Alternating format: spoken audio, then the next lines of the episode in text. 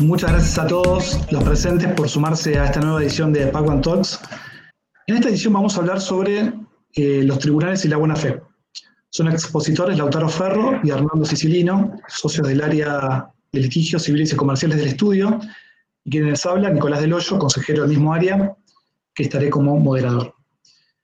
Centrando en el tema a abordar, em, a esta altura todos hemos visto gran cantidad de webinars, hemos escuchado charlas, leídos comentarios de doctrina, eh, presentaciones informativas sobre los efectos de la pandemia del coronavirus en todas las áreas del derecho.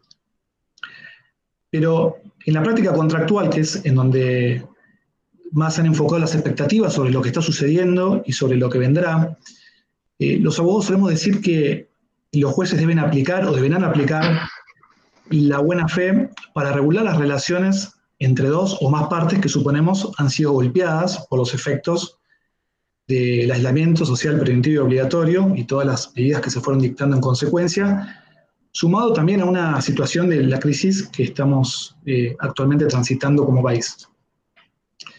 Entonces, la buena fe aparece como un cliché, como una regla de oro que todas las partes invocan buscando mostrar su verdad frente a juez para obtener justamente eh, su buen visto, ¿no?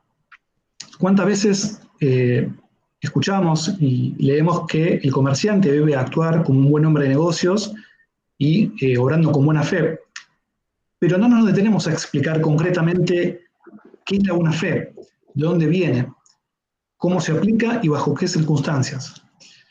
Entonces, por lo tanto, nuestra idea en, estos minutos es primero explicar de qué hablamos cuando hablamos de buena fe y tratar de bajar un poco a la realidad este concepto eh, para ver, analizar, si se quiere, cómo esperamos que sean aplicados eh, por los jueces ahora y eh, en el día de mañana, ¿no? Que es lo que todos estamos esperando ver que va a suceder también con este tema del de, funcionamiento del Poder Judicial.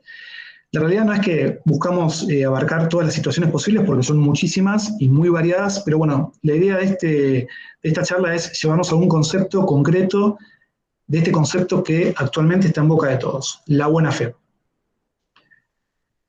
En este sentido, Lautaro, buenas tardes. Eh, desde tu visión de abogado litigante desde hace más de 20 años y habiendo ya transcurrido eh, varias crisis en el país y que has intervenido en ellas, eh, ¿Qué es la buena fe para vos? Hola, buenas tardes. Gracias por acompañarnos. Eh, gracias, Nico, por la pregunta. Mira, yo pienso que la buena fe es un principio tan básico del derecho que suelen pasar dos cosas. Todos consideramos que se encuentra implícito en lo que hacemos, pero al mismo tiempo nos olvidamos que existe. Cuando empezamos a preparar esta charla, pensé que sería interesante recordar qué decían los romanos sobre la buena fe. En Roma, el concepto de buena fe o bona fides fue un principio rector en los negocios jurídicos. El término fides fue el sinónimo del concepto actual de la buena fe. Se lo utilizó de modo conexo con el desarrollo del comercio internacional. Quien obraba de buena fe, es decir, con rectitud, honradez, lealtad y fidelidad, gozaba de toda la protección que pudiera brindarle el ordenamiento jurídico. El principio fides en Roma era examinado con referencia a cada negocio jurídico en particular. Por ejemplo, en materia de obligaciones y contratos, significaba la ausencia de dolo o de fraude con relación a la persona con quien se celebraba el contrato. Si de Roma venimos a la actualidad, vamos a encontrar muchas definiciones sobre qué es la buena fe. A mí me gustó el concepto que nos da Aldo Marcelo Azar, que nos dice que el principio de la buena fe constituye el patrón con el cual se inserta a la regla moral en las obligaciones civiles a las buenas costumbres o a las exigencias éticas de la que el tiempo del negocio es la conciencia social colectiva, o a las reglas morales reconocidas por la comunidad jurídica. Como vemos, la buena fe, en teoría, rige o debería regir toda nuestra actividad, no solo la jurídica, sino las relaciones de familia, los negocios, en fin, la vida en sociedad. Ahora, ¿qué podemos encontrar sobre la buena fe en nuestras leyes? Les cuento algunas curiosidades de nuestro ordenamiento jurídico. Las palabras buena fe no aparecen nunca en la Constitución Nacional. En el preámbulo se las puede encontrar implícitas cuando se alude a afianzar la justicia y promover el bienestar general. Si vamos al Código Penal, solo aparecen dos veces, en el artículo 23, que regula el decomiso de las cosas que sirvieron para cometer el delito, y en el artículo 284, que regula el delito de moneda falsa. Si del Código Penal vamos a la Ley General de Sociedades, la buena fe aparece mencionada cuatro veces, en los artículos 18, 19 y 54, cuando tratan este, a las eh, sociedades con objeto ilícito y este, a, aquellas que tratan de burlar la ley, el orden público y la buena fe, y en el artículo 225, que dispone que no son repetibles los dividendos percibidos de buena fe. Si de la ley de sociedades nos vamos a la ley del contrato de trabajo, la buena fe, al igual que en el Código Penal, aparece mencionada solamente en dos oportunidades, en los artículos 11 y 63, y en ambos casos tratándola como un principio general del derecho y como un modo de conducta al que deben ajustar su, su forma de actuar tanto empleador como empleado. Llegados a este punto, no podemos dejar de preguntarnos qué pasa en el Código Civil y Comercial.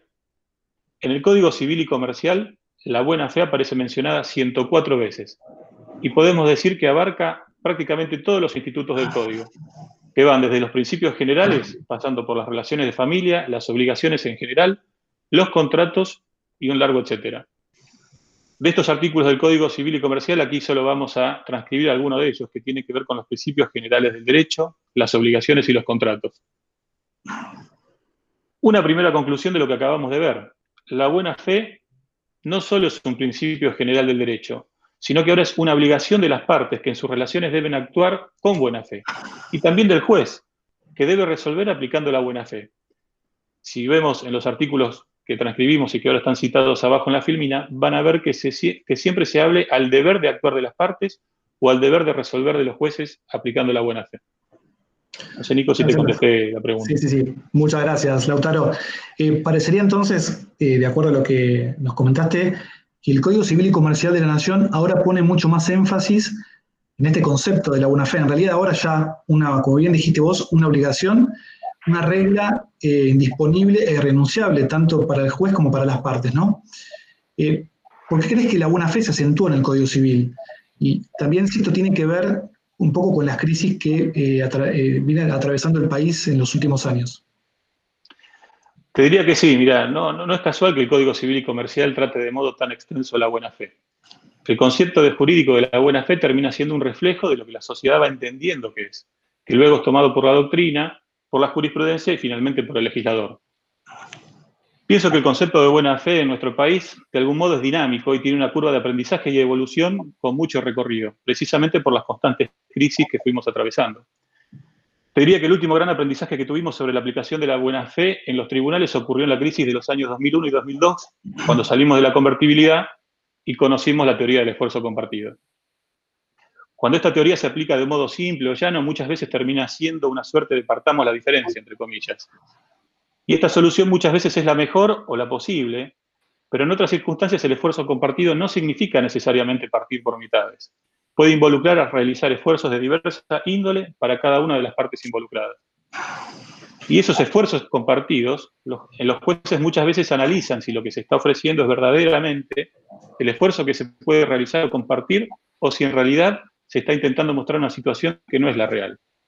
Obviamente en estos casos, si estamos en un juicio, como siempre decimos los que litigamos, además de decir, hay que probar. Por eso es importante que cuando litiguemos tengamos las pruebas necesarias para poder mostrarle al juez que estamos realizando nuestro mejor esfuerzo con buena fe. Y esto que estamos comentando no son teorías o abstracciones. Tenemos ejemplos concretos de fallos, incluso de la Corte Suprema, que tratan el tema. Por mencionar algún caso de la Corte Suprema, podemos irnos al año 2007, cuando en el caso Aguas Argentinas contra ente tripartito, donde se discutía este, si debía Aguas Argentinas reconectar a los usuarios al servicio o no a su cargo, se resolvió que sí, pero digamos, a, lo que viene acá el tema es sobre la buena fe. Es un fallo del año 2007, así que es posterior a la salida de la convertibilidad, pero anterior a la, modificación del Código Civil y Comercial. La Corte, en ese caso, tomó y hizo suyo el dictamen del procurador y ahí sostuvo que los contratos deben celebrarse, interpretarse y ejecutarse de buena fe y de acuerdo con lo que las partes verosímilmente entendieron o pudieron entender, obrado con cuidado y previsión, como nos decía el viejo Código Civil. Pero también nos dijo que este principio cardinal de la buena fe informa y fundamenta todo nuestro ordenamiento jurídico. Ya lo decía en el año 2007, tanto público como privado, al enraizarlo en las más sólidas tradiciones éticas y sociales de nuestra cultura. Pero no es necesario ir al año 2007 para ver qué pasaba.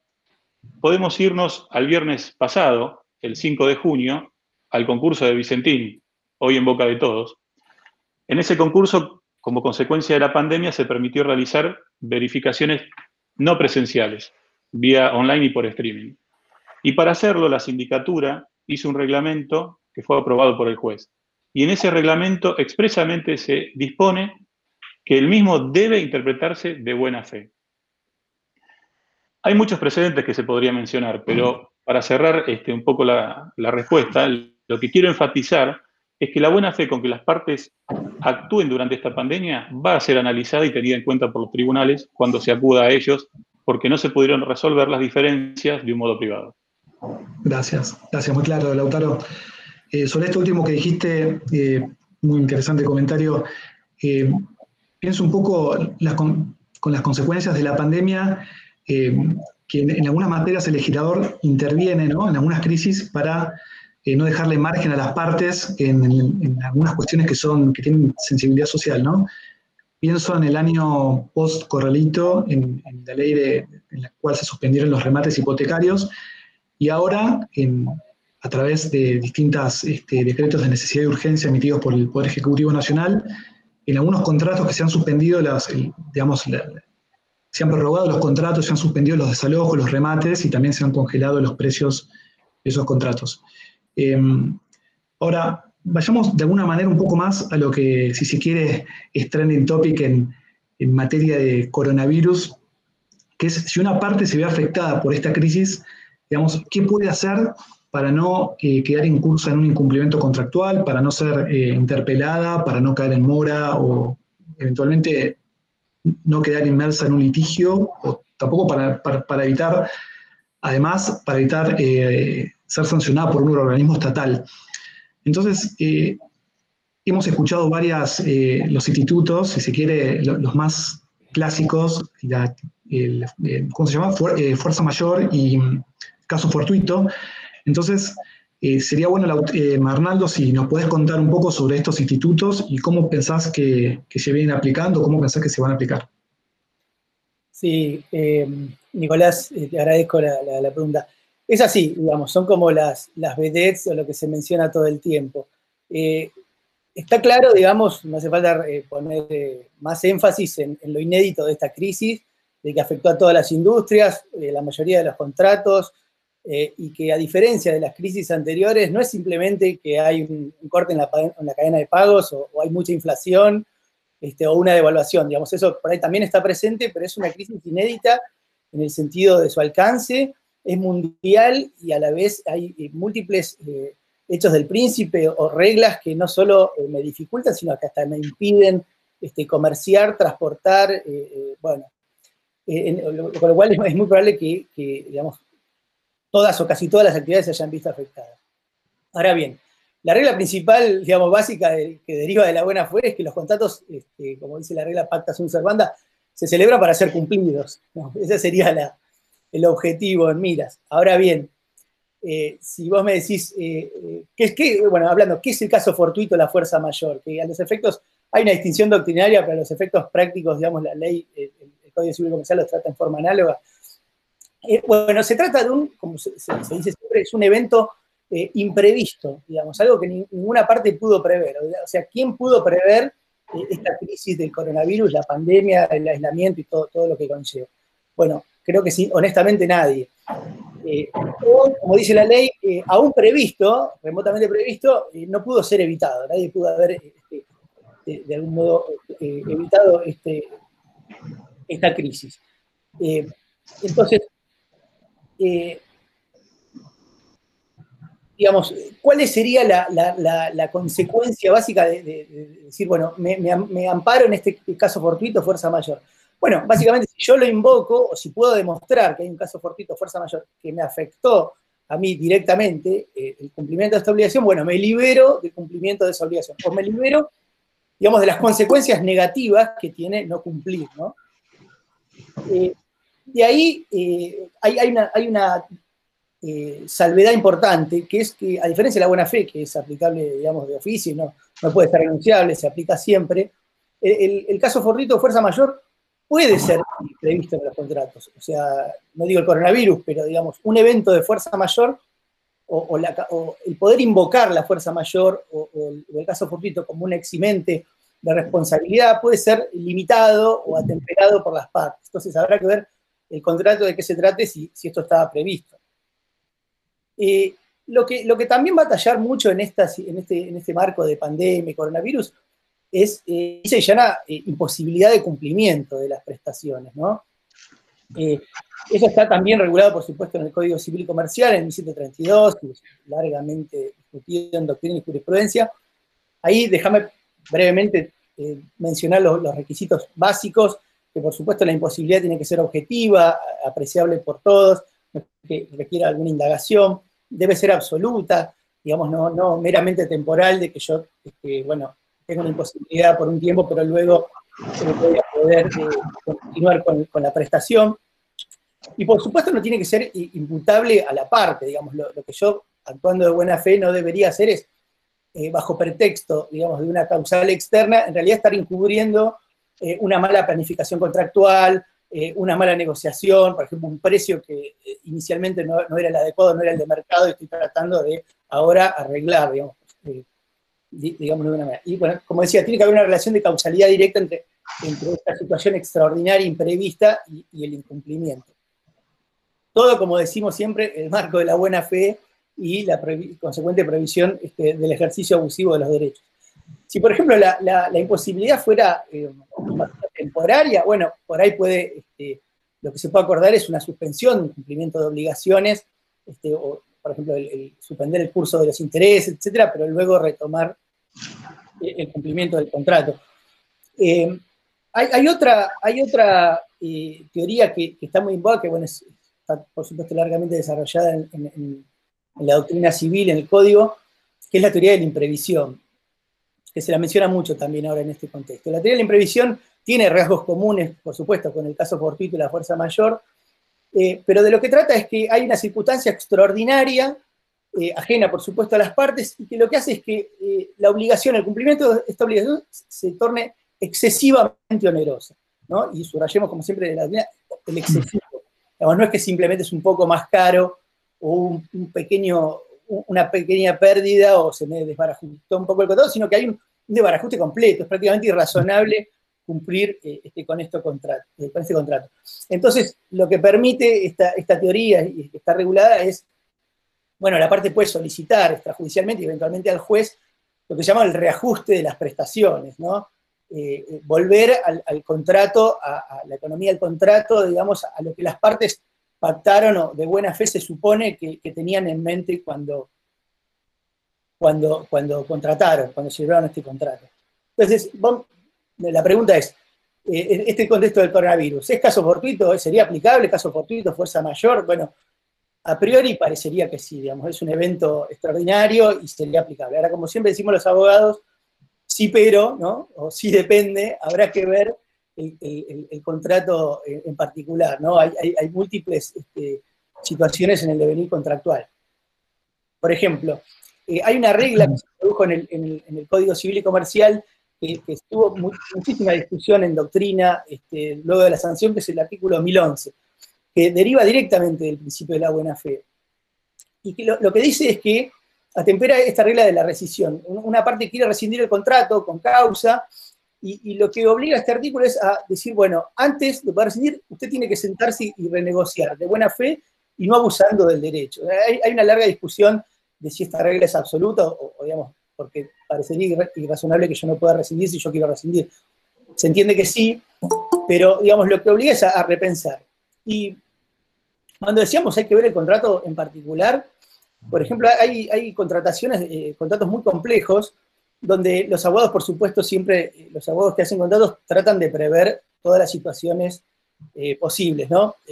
entonces tenemos esos contratos enormes donde tienen miles de cláusulas, pero la realidad y, los mismos abogados lo reconocen, es imposible prever todo, porque es imposible. Entonces lo que hacen es incluir una cláusula que diga que, bueno, en caso de que surja un evento imprevisto, que ninguna de las partes lo pudo prever, justamente obliga a las partes a sentarse a negociar de buena fe. A veces tienen hasta ciertas reglas procesales este, para, para, eh, eh, reencauzar la negociación. Esto a veces es difícil de, llevar a cabo en la práctica, digamos, porque una de las partes es la que alega o invoca esta cláusula y la otra parte dice por ahí que no están las, causales objetivas que, hagan, que disparen esta cláusula, digamos, da una, pero digamos, hay que tener en cuenta que está previsto y, se está previsto en el contrato y habrá que verlo, ¿no? Gracias, Arnaldo. no, no, sí, perdóname. No, déjame, hay, este, algunos contratos que habrá que analizar, eh, por ejemplo, ah, se me olvida, por ejemplo, contratos de, adhesión, digamos, no todos los contratos son iguales. El Código Civil y Comercial, eh, em, como todos sabemos, eh, regula los contratos de adhesión, digamos, los contratos pueden ser paritarios o de adhesión y ni hablar los contratos de consumo. Digamos, habrá que, que estar al texto del contrato y a las partes, porque sabemos que el Código Civil y Comercial tiene algunas reglas interpretativas que tienden a ser a favor de lo que se denomina la parte más débil. ¿no? ¿Qué quiero decir con todo esto? Digamos, habrá que ver, como siempre, cada situación. Este, hay contratos, por ejemplo, que tienen este, reglas, eh, digamos, además del contrato hay, un marco normativo específico, como puede ser la energía, el gas y la electricidad, que hay que, hay que tener en cuenta. Digamos, no es lo mismo una locación, un suministro, eh, etcétera. ¿no? Cada, cada contrato, y, bueno, y, la, la, rama de actividad, es importante ver la rama de actividad realmente si se ve afectada, de qué manera se ve afectada, este, si yo estoy alegando, este, digamos, este contrato puede haber sido afectado y el resto de la industria no, el resto de mi empresa no, bueno, por ahí sí tengo derecho a renegociar, aunque el resto de la, compañía esté funcionando normalmente. Claro. Muy claro, Arnaldo, muchas gracias. Ahora, em, a cuento de lo que decís, eh, me quedo pensando cómo va a eh, resolver la justicia en esta situación en particular, más aún porque, a diferencia de todas las crisis, yo la tengo con la palabra crisis, pero es un poco así, em, esta es una crisis global, es una crisis mundial, que se sumó también eh, a, la crisis en la Argentina, que, digamos, la que en este momento hay una recesión, una inflación, hay una crisis de deuda, y además es una crisis sanitaria que, vino, digamos, este, viene acompañada con un montón de reglas que impiden la circulación, digamos, eh, hay problemas para exportar, para importar, algunas restricciones, y por lo tanto eso creo que va a tener este, una, eh, realmente va a tener, va difícil realmente para, la justicia poder resolver todas estas cuestiones. Y ahora, yendo un poco con eh, con lo que decía Lautaro, em, el otro día se publicó un artículo sobre la buena fe y el autor mencionaba que si hay una idea colectiva de que la pandemia del coronavirus eh, va a generar eh, rescisiones de contratos, eh, concursos y quiebras, incumplimientos de todo tipo, ¿no? También, y también seguramente van a aflorar estos institutos que vos mencionaste. ellos se traducirían en una suerte de fracaso de la buena fe y también del sistema jurídico. Entonces, ¿cuál es un poco tu posición sobre esto y, cuál pensás que va a ser el impacto en la justicia sobre todas estas cuestiones que recién mencionaste? Sí, ya, sin duda coincido. Ojalá, digamos, este, como dice este autor, ojalá, o, lo que él dice, eh, le pongo el ojalá, digamos, ojalá se, eh, eh, aplicando el derecho y, aplicando el, principio de la buena fe, este, se pueda resolver la mayor cantidad de, situaciones, este, se pueda renegociar y se caigan lo menos posible, se frustren menos posible los contratos y haya menos quiebras, y menos, pero digamos, seguramente las va a haber, digamos. Este, me, acordaba de esto que me decías del Estado poniendo pautas, que me quedó dando vueltas. Recuerdo que en, la crisis anterior, la de la especificación, eh, hubo una ley que, lo que me acuerdo que había muchos deudores este, en dólares con garantía hipotecaria, ¿no? Esta es una situación de, mucha gente. Eh, y primero, me acuerdo que hubo una suspensión llana de, de ejecuciones hipotecarias, pero luego este, había una balanza de juicios y el Estado sacó algunas normas, y había una norma que algunos no recuerdan, que era una ley que directamente ponía, eh, eh, establecía como un pequeño procedimiento, una parte presentaba una liquidación, la otra parte debía contestar y si no lo hacía, el juez debía resolver en un breve lapso, y que le daba al juez eh, pautas interpretativas lisas y llanas. te la voy a leer textual porque decía, el juez debe fallar, debe resolver, teniendo en cuenta, dice, las normas de emergencia pública, las que se habían dictado en ese momento, y aquellas de alcance general que versen sobre la imprevisión, el enriquecimiento indebido, el desequilibrio en las prestaciones, el abuso del derecho, en especial la usura y el anatocismo, los límites impuestos por la moral y las buenas costumbres, el orden público y la lesión, digamos, como que daba toda, todo, todo el paraguas. Yo me acuerdo que, una de las críticas que se hacía era, bueno, ¿para qué el Estado hace falta que el Estado se vuelva a legislar eso? Porque son todos institutos que, ya estaban en el derecho y el juez los aplica, los debería aplicar, ¿no?